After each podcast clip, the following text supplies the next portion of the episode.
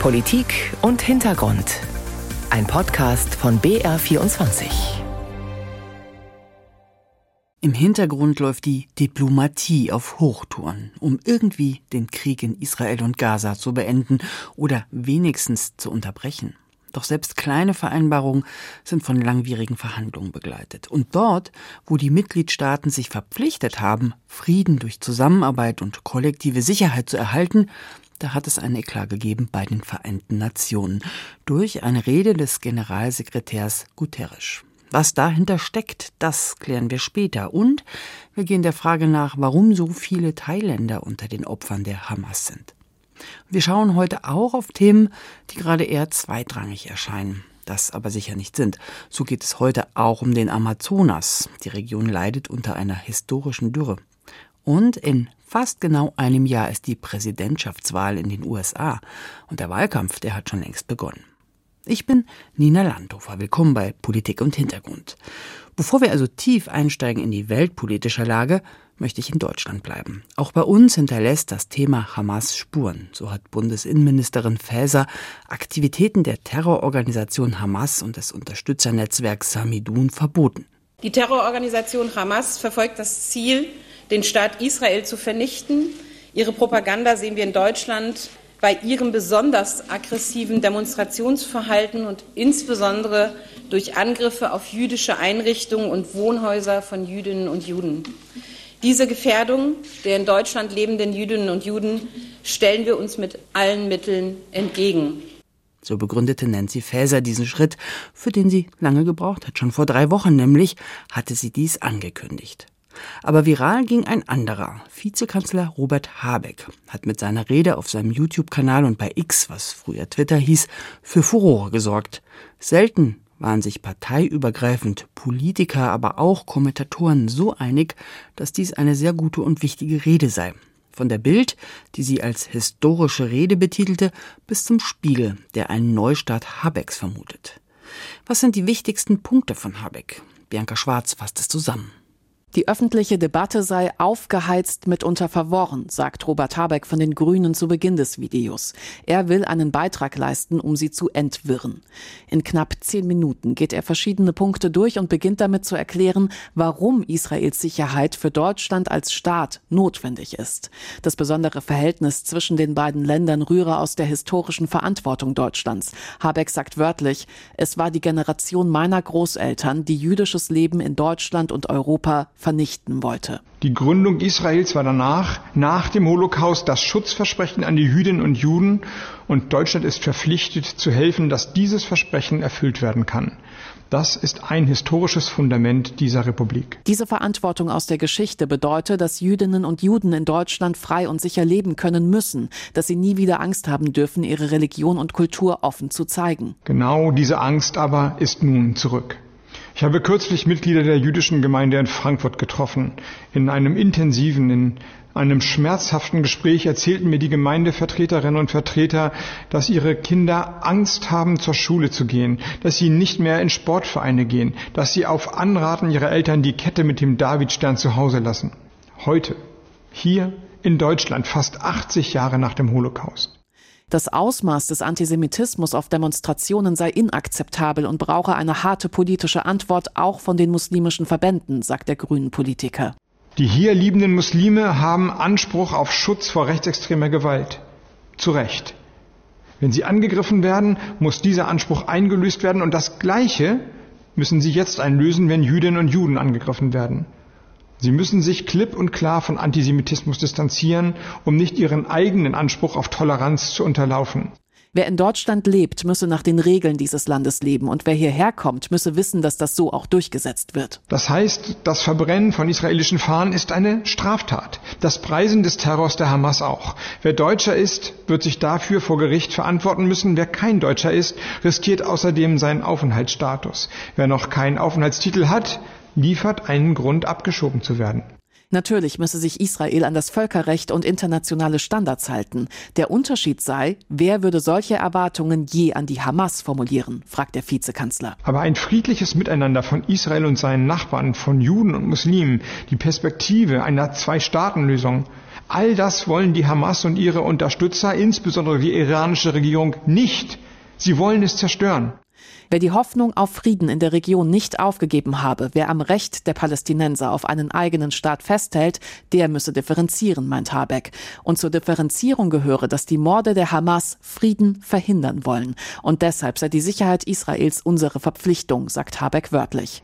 Deutschland weiß das. So die klare Ansage von Robert Habeck in einem Video, das er auf mehreren Social-Media-Plattformen veröffentlicht hat. Mal wieder hat der Vizekanzler sein rhetorisches Geschick bewiesen. Das hat der UN-Chefdiplomat, Generalsekretär Antonio Guterres, nicht hinbekommen. Seine Rede zum Thema Israel und Palästina vor anderthalb Wochen hat zum Eklat geführt. Der ist aber eigentlich nur die Spitze des Eisberges. Seit Ewigkeiten nämlich kritisiert Israel, dass das Land von den UN unfair behandelt werde. Und gemessen an der Zahl von Resolutionen, die Israel mit Blick auf die Palästinenser oder den Umgang mit Nachbarstaaten anmahnen, könnte dieser Eindruck auch gestärkt werden. Doch was steckt tatsächlich hinter dem Vorwurf einer automatischen Mehrheit gegen Israel?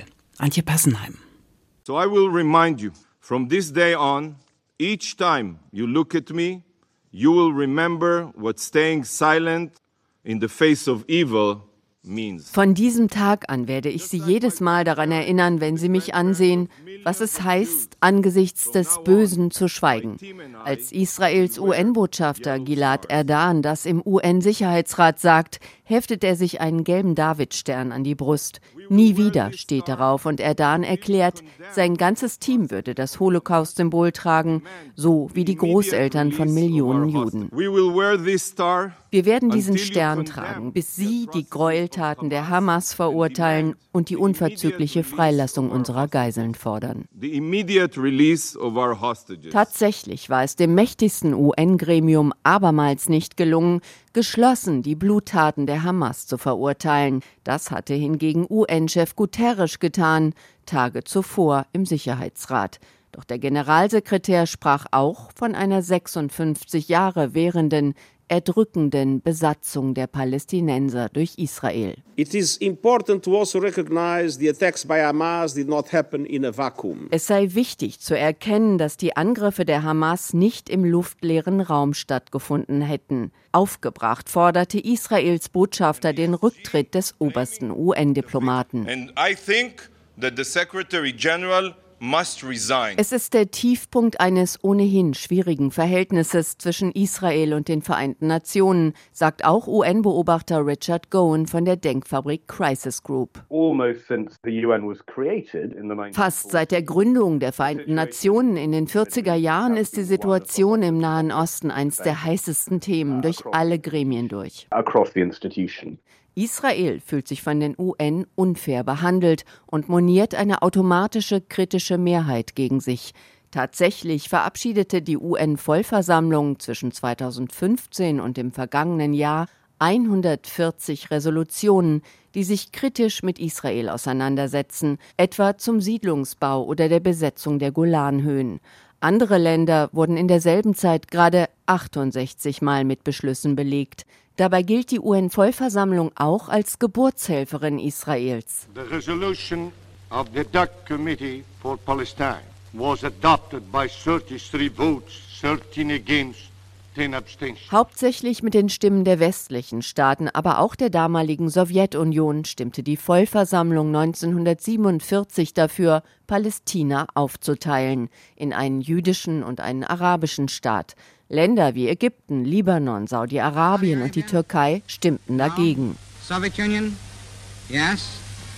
Ein halbes Jahr später wird der Staat Israel gegründet. In den muslimischen Staaten wächst die Wut und bei den UN die Spannungen, sagt David Markowski, Nahostexperte vom israelfreundlichen Think Tank Washington Institute. But always there was a feeling that uh, Israel hatte immer das Gefühl, dass mit zweierlei Maß gemessen wird, dass die arabischen Staaten aufgrund ihrer Zusammensetzung Israel schnell verurteilen würden, ohne die legitimen Sicherheitsbedenken Israels zu verstehen. Dadurch gibt es diese Spannung, manchmal sogar offene Feindseligkeit zwischen Israel und den Vereinten Nationen. Israel hat das Gefühl, dass es ein abgekartetes Spiel ist und dass es keine Chance hat. Die Anti-Israel-Koalition wächst ab 1967 vor allem nach der Besetzung der Palästinensergebiete Ostjerusalems, der Golanhöhen und der Sinai-Halbinsel. Im Rahmen der Friedensregelung mit Ägypten zieht sich Israel später wieder zurück, doch in der Weltgemeinschaft verhärten sich die Fronten gegen Israel, auch im globalen Süden und im Ostblock des Kalten Krieges, sagt Markowski. Da sind die beiden Vetomächte, die Sowjets und China, und dann die Entwicklungsländer, die Israel als westliche Kolonialmacht betrachten. Einen absoluten Tiefpunkt erreichen die Beziehungen 1975. Die Vollversammlung benennt den Zionismus als eine Form von Rassismus. Die Resolution wird 1991 wieder aufgehoben. In den Köpfen vieler Staaten existiert sie weiter. Nahostexperte Markowski spricht von einer gespaltenen Realität der Vereinten Nationen. Selbst arabische Staaten wie Marokko oder Jordanien, die auch mit Israel kooperiert hätten, würden es auf dieser Bühne nicht offen zeigen. Sie kooperieren unterm Tisch, aber auf der Bühne spielen sie vor ihren Verbündeten Theater. Auch die Türkei gehört dazu. Eine lange Liste von Ländern, die gute Beziehungen zu Israel hatten, es aber nicht zugeben wollten. Öffentlich stimmen sie gegen Israel. Eine Haltung, auf die auch ein UN-Generalsekretär keinen Einfluss haben kann, obgleich Antonio Guterres als Israel zugewandt gelte, sagt UN-Experte Richard Gowan. Die UN spiegelten schlichtweg das Bild einer ganzen Weltgemeinschaft wider. Die Situation ist also die, dass die Palästinenser in vielen Teilen der UN politisch im Vorteil sind, aber im mächtigsten Gremium, dem Sicherheitsrat, ist Israel entschieden im Vorteil. Denn dort ändert sich nichts daran. Die Schutzmacht USA wehrt mit ihrem Vetorecht jede unliebsame Resolution gegen Israel ab. Doch auch Washington mahnt Israel stetig, trotz seines Anspruchs auf Selbstverteidigung, das Kriegsvölkerrecht zu wahren. Dahinter steckt auch die Befürchtung, noch mehr Bilder der Zerstörung aus dem Gazastreifen könnten die muslimische Welt noch stärker gegen Israel aufbringen und der Konflikt könnte sich ausweiten. Antje Passenheim hat ein wenig aufgedröselt, warum das Verhältnis Israels zur UN so schwierig ist.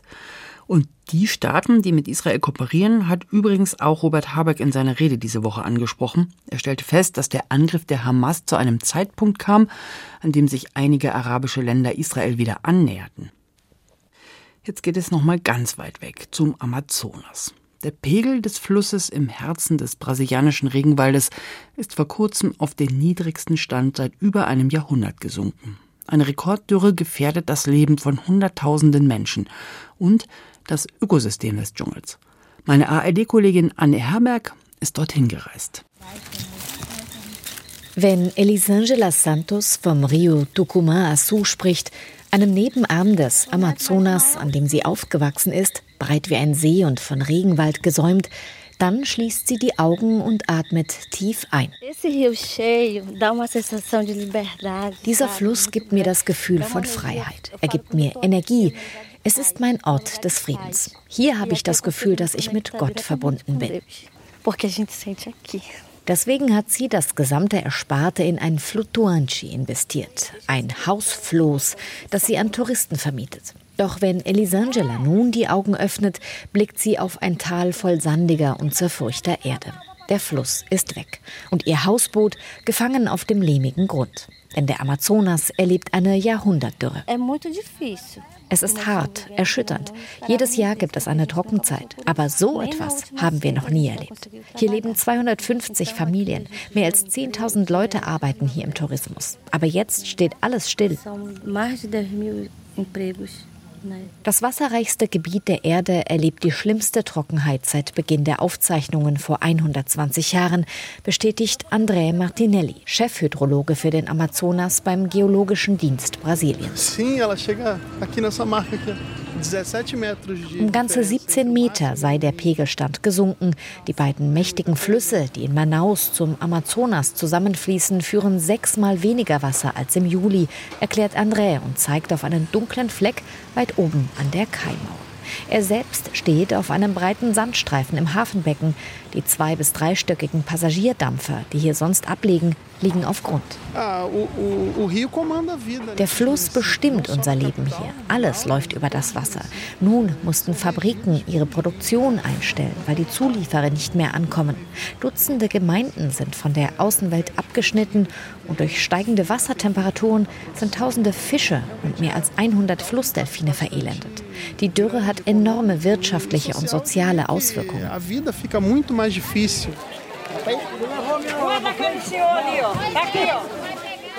Bohnen, Reis, Nudeln, Zucker. 995 Essenspakete, dazu große Kanister mit Wasser, hat die Zivilschutzbehörde von Carreiro da Várzea an diesem Tag an Bord. Es sind Hilfslieferungen für die kleinen Siedlungen der Flussbewohner gegenüber von Manaus, die von Ackerbau und Fischfang leben. Kelsina Oliveira wartet gemeinsam mit rund 100 Familien und ihrem dreijährigen Sohn in der langen Schlange. Wir haben seit drei Monaten kein Leitungswasser mehr, nur Wasser, das wir aus dem Fluss schöpfen. Aber der ist weit weg. Es gibt keine Fische mehr. Und unsere Pflanzen, unser Gemüse, das wir angebaut haben, ist verdorrt. Kelsima ist im siebten Monat schwanger. Doch zur Untersuchung war sie seit Wochen nicht zu anstrengend. Früher kam sie mit dem Kanu über Nebenflüsse zum Hafen am Amazonas, doch dort, wo einst Wasser war, ist heute nur noch Matsch. Für die Lebensmittellieferung musste Keosima anderthalb Stunden zu Fuß gehen unter brennender Sonne. Nun hieven Nachbarn die 23 Kilo schweren Hilfspakete auf einen dreirädrigen Lieferkarren, der immer wieder im tiefen Sand stecken bleibt. Wissenschaftler wie der am Amazonas lebende US-amerikanische Biologe Philip Fernside sagen, aktuell verstärkt das Klimaphänomen El Niño die übliche Trockenzeit. Die Folgen allerdings würden durch den menschengemachten Klimawandel verstärkt. Die Wetterphänomene würden häufiger und extremer. Seit 1975 hat sich etwas im Klimasystem verändert. El Nino trat seitdem immer häufiger auf. Im Weltklimabericht 2007 konnten wir erstmals klar sagen, dass dies mit der globalen Erderwärmung zu tun hat. Wir müssen damit rechnen, dass wir in Zukunft immer mehr und schlimmere Dürren erleben werden. Fernseit lebt seit Ende der 1970er Jahre am Amazonas und forscht zum Klimawandel.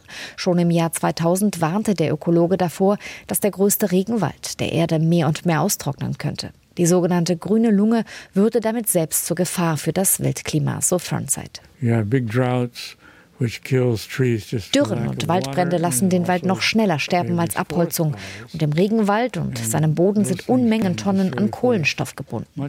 Wenn in den nächsten Jahren auch nur ein Bruchteil davon in die Atmosphäre gelangt, dann wäre das ein entscheidendes Element, dass wir den Kipppunkt überschreiten, an dem die globale Erwärmung außer Kontrolle gerät. Elisangela beobachtet auf der Terrasse ihres Hausflusses, auf dem ausgetrockneten Grund des Tucumã-Zuflusses, den Sonnenuntergang, der sich in kleinen Matschpfützen spiegelt. Wir, die wir in dieser Region verwurzelt sind, leiden sehr unter der Situation. Warum wird so viel abgeholzt? Warum tun die Menschen nicht mehr? Wenn der Amazonas nicht mehr grün ist, wird es kein Amazonas mehr geben. Amazônia sem o verde não é Amazônia. Dann zeigt sie auf ein kleines Rinnsal. Das Wasser kommt langsam zurück. Sie hofft, dass ihr Floß an Weihnachten wieder auf Wasser schwimmt. Zumindest bis zur nächsten Trockenperiode. Eine Reportage war das von Anne Herberg. Und zum Schluss schauen wir in die USA. In fast genau einem Jahr finden dort die Präsidentschaftswahlen statt. Der Wahlkampf und der Kampf um die Deutungshoheit von Themen hat dabei schon längst begonnen. Das hat man neulich gemerkt, als das Tauziehen um den Job als Sprecher des Repräsentantenhauses tobte. Neben taktischen Spielchen und politischen Inhalten versuchen die Kandidaten auch mit dem gezielten Einsatz von Musik bei ihren Zielgruppen zu punkten. Welchen Einfluss hat die Musik von Stars wie Taylor Swift vor allem auf junge Wähler und auf welche Art von Liedern setzen Kandidaten, um ihre Botschaften zu positionieren? Anne Bartram berichtet aus Washington.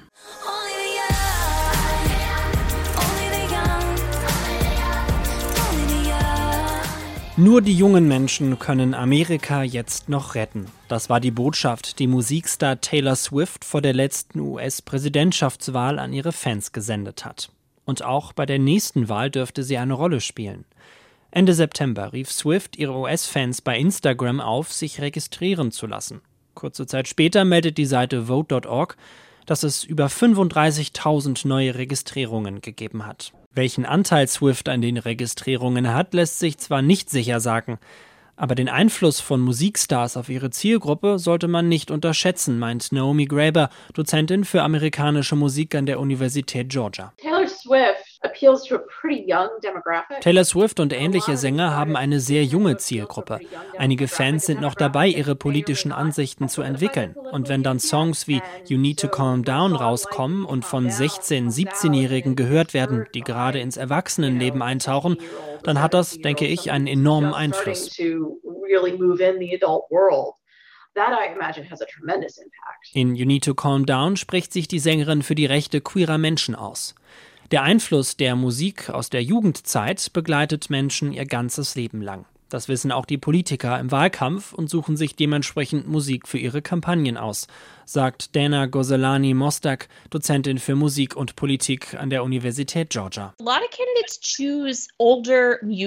Viele Kandidaten benutzen ältere Musik aus der Zeit, in der sie selbst aufgewachsen sind. Bill Clinton hat 1992 neben Elvis auf Songs aus den 60er und 70er Jahren im Bereich RB und Classic Rock gesetzt. Er war schließlich auch der erste Babyboomer-Kandidat. Statt nur auf bekannte Stars zu setzen, gibt es auf der konservativen Seite aber auch einen neuen Trend. Eher unbekannte Musiker pushen. So wie im Fall von Oliver Anthony in diesem Jahr, der innerhalb weniger Wochen zum Superstar der Konservativen wurde.